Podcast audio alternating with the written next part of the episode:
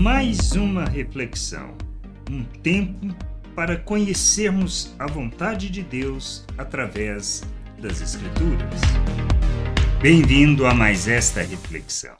Falta-nos entendimento em tudo, em compreendermos quem somos, nosso papel, nossa responsabilidade. Quando lemos nas Escrituras, nós transferimos isso, isso é uma questão de Paulo, fala para Paulo, mas nós não olhamos o contexto inteiro das Escrituras e não entendemos quem nós somos. Quando nós lemos que somos um reino de sacerdotes, ele não está falando de alguns, mas de todos. Quando Paulo fala que é ministro do Evangelho, ele está dizendo da responsabilidade dele, mas isso não quer dizer que eu não tenha, pois eu sou ministro. O que, que um ministro faz? Ele cuida dos interesses de Deus, da vontade de Deus. Ele é responsável por assegurar, por guardar, por manter, por preservar tudo aquilo que seja a vontade de Deus, falar sobre essa vontade, expressar essa vontade. Por isso a gente precisa entender que nós temos que ser fiéis, ou seja, a fidelidade e compromisso é algo fundamental nas nossas vidas. Mas com Deus, com Sua vontade, não com a nossa religiosidade, não com os nossos interesses, não com o que queremos, mas com o que Deus quer. A gente precisa entender isso.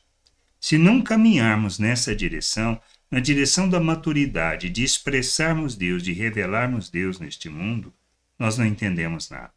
Nós não compreendemos nada do que estamos fazendo, somos meros religiosos e vivendo na nossa religiosidade, achando que estamos fazendo a vontade de Deus. Nós queremos prestar um serviço a Deus, mas não entendemos que nós não estamos prestando o serviço a Deus. Nós prestamos o serviço a Deus quando entendemos a Sua vontade e fazemos a Sua vontade. E a Sua vontade não é cuidarmos só dos interesses de Deus ou daquilo que nós queremos ou desejamos fazer, mas de entender qual é o nosso compromisso com a vontade do Pai. Por isso, quando Paulo escreve, olha, lá em 1 Coríntios 4, 1 e 2, ele diz assim: olha, assim, pois, importa que todos nos considerem como ministros de Cristo e encarregados dos mistérios de Deus. Ora, além disto, o que se requer destes encarregados? É que cada um deles seja encontrado fiel. Somos ministros, se somos o reino de, um reino de sacerdotes para revelar, tratar dos interesses de Deus, como ministros de Deus, nós devemos assegurar que esse é a nossa responsabilidade também. Isso não é de outro, é nossa. É nossa responsabilidade e devemos nos preparar para isso, para fazermos com maturidade. Estamos sendo imaturos na nossa, nas nossas relações, na maneira como vivemos, na maneira como andamos neste mundo.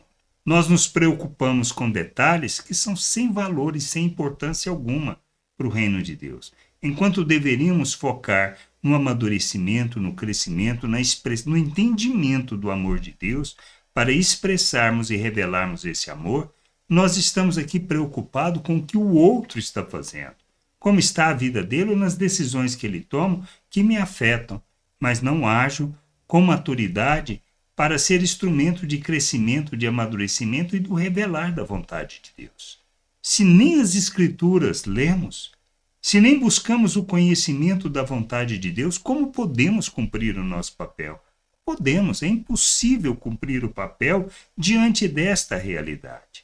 Como ministros de Deus, nós devemos assegurar, primeiro, crescimento espiritual, ou seja, entendimento da vontade de Deus. Como?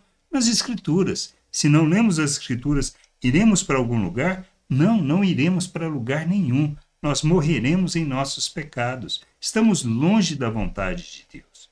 Conhecer a Deus, conhecer o Senhor Jesus, é o que nos assegura a vida eterna pois nós caminharemos na direção daquilo que seja a vontade entendendo que a salvação é pela graça, que é o amor de Deus revelado e que fomos feitos à imagem de Cristo. Temos da mente de Cristo para vivermos neste mundo como Cristo. Precisamos amadurecer, rejeitar as obras das trevas, despir da natureza humana, nos revestir de Cristo, ou seja, das mesmas atitudes, das mesmas ações, das mesmas reações. Precisamos caminhar para a maturidade. Precisamos deixar os nossos nhenhenhê, as nossas discussões que revelam simplesmente imaturidade. Precisamos amadurecer, caminhar na direção de Deus e da vontade de Deus. Precisamos assumir a responsabilidade que temos, o compromisso que temos e sermos fiéis, honrarmos o Senhor em tudo. Pois o que se espera de nós é só isso. E o que espera de nós é revelarmos o reino, revelarmos os valores do reino, revelarmos as virtudes de Deus, manifestarmos graça, compaixão, misericórdia e amor. Isso é importante. O resto é lixo que nós usamos e podemos usar deste mundo para que a vontade de Deus seja conhecida. É isso que a gente precisa entender.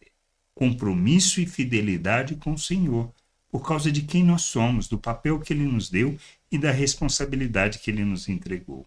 Se amadurecermos, crescermos e compreendermos essas coisas, caminharemos na vontade de Deus. Caso contrário, não iremos para lugar nenhum. Talvez estamos caminhando na direção contrária à vontade de Deus, sendo filhos do diabo e não filhos de Deus. A gente tem que amadurecer.